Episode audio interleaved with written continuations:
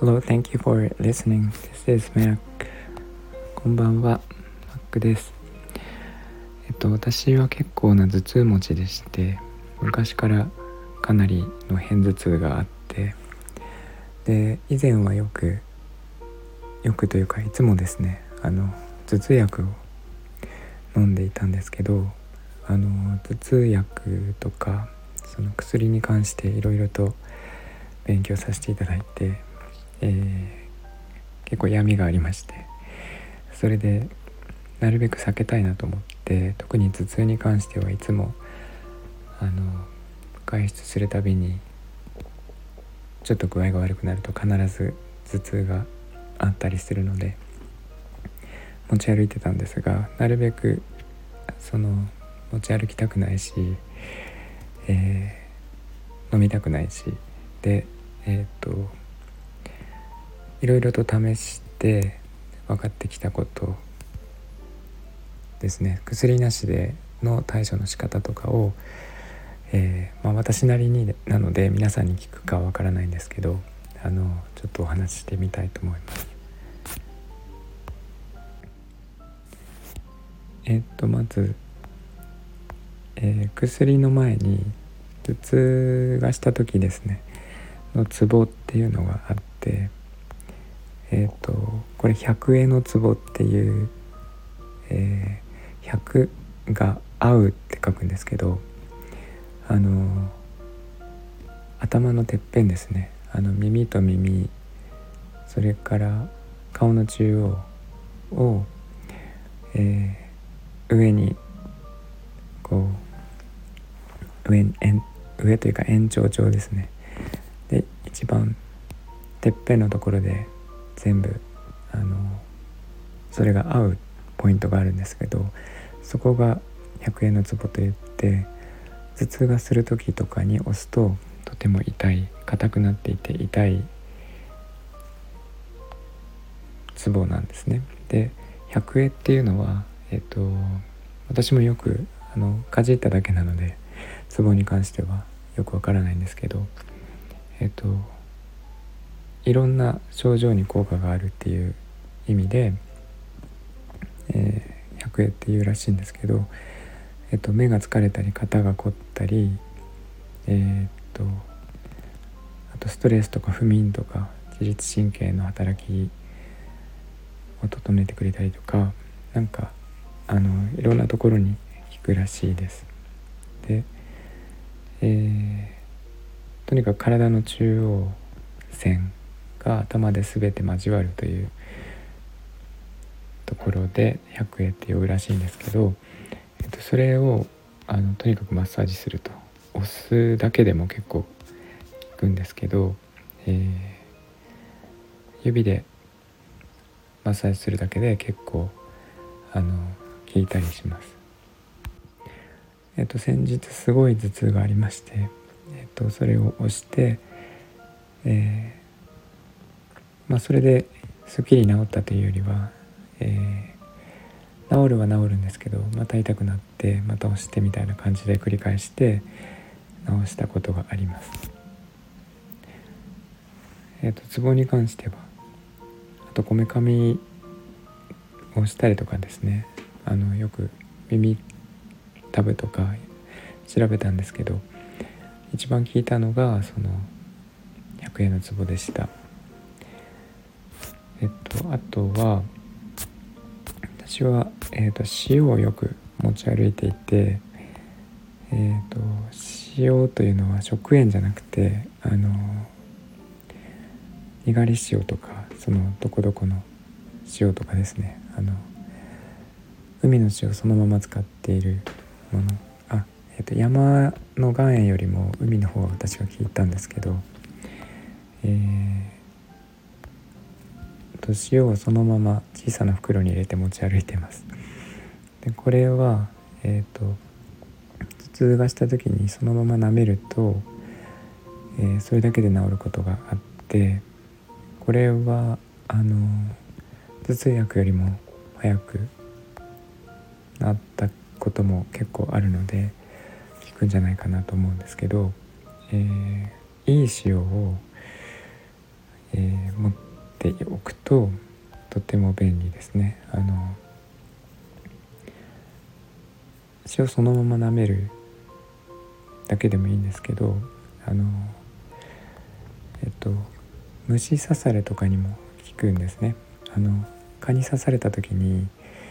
塩をそこに塗り込むと,、えっとかゆみが消えます。で、えー、かゆみが消えるということは痒くなくなるので書かないから自然にそれが治ってくですけど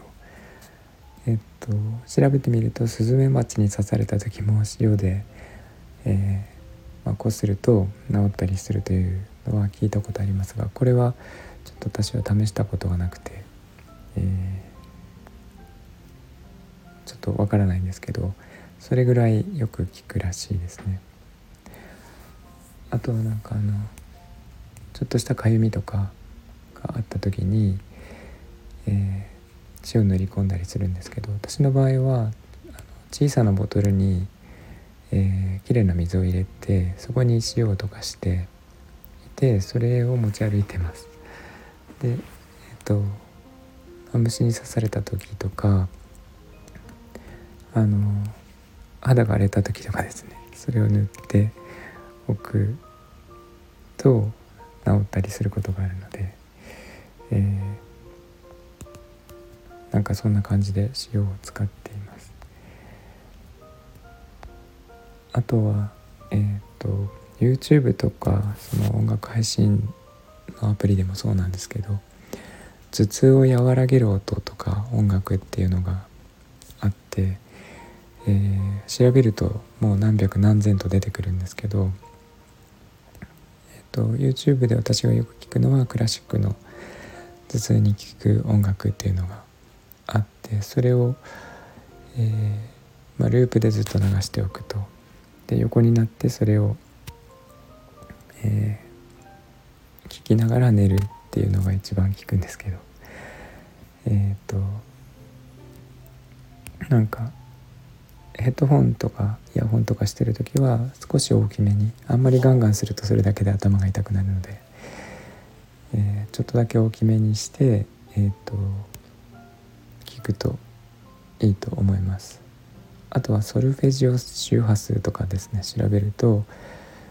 出てくるんですがえっとおそらく 528Hz 以下のソルフェジオは効く頭痛には効くんじゃないかなと思います。えっとそんな感じですかね。あとスマホとかはできるだけ見ない方がよくて頭痛の時は。あのブルーライトがね目に刺さるような感じがするのであのなるべくスマホパソコンテレビ見ないようにしてでどうしてもの時はあの設定画面でナイトシフトっていうのがてえっ、ー、と赤っぽく画面が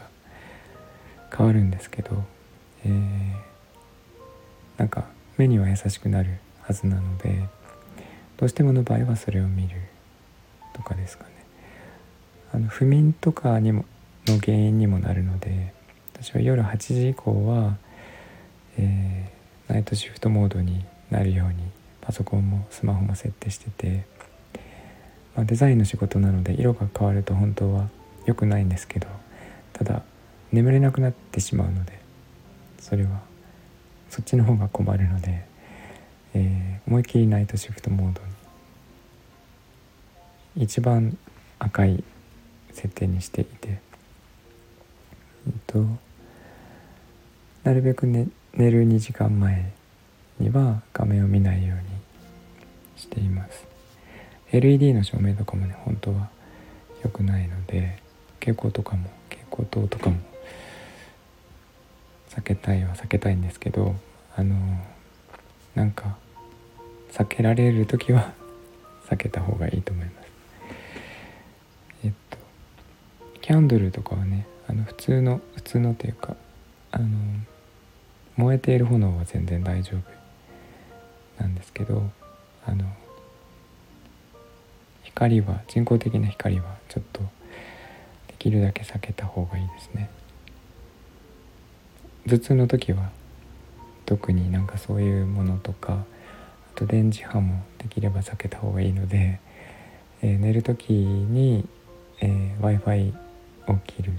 で特に 5G は設定になってる方多いと思うんですけど、えー、5G もなるべく 4G に切り替えてえー、と寝る時は、えー、機内モードにして寝るぐらいにして頭からは、えー、ある程度の距離離すことが必要だと思います。枕の下に置いて寝る方が多いと思うんですけど枕の下がすごい良くないですね。あの電話かかってきた時に耳につけて話すのも本当は良くなくてあの w i f i とか電話もそうなんですけどあのオンになってる時になるべく顔に近づけない顔というか体から本当は話した方がよくて、えー、最低でも1 5センチって言われてるんですができればもっと話してといいと思いますえっとそんな感じで私は試してきましたが、えっと、一通り結構いろいろ試した中で聞いてきたことなので、えー、まあ、私にとってはあの効果がある方法なんですけど他にもあれば知りたいので是非教えてください。あとはやってみた時にその実際にツボとかですね聞いたっていう方がいたらそれもコメントとかレターでいただけたら嬉しいです。聞かなかったっていう方もね教えてください。ということで今日も聞いていただいてありがとうございました、えー、みんなが優しく穏やかで幸せで健康でありますように Thanks for listening and I hope this episode will warm me up just like a blanket. Thank you. Bye bye.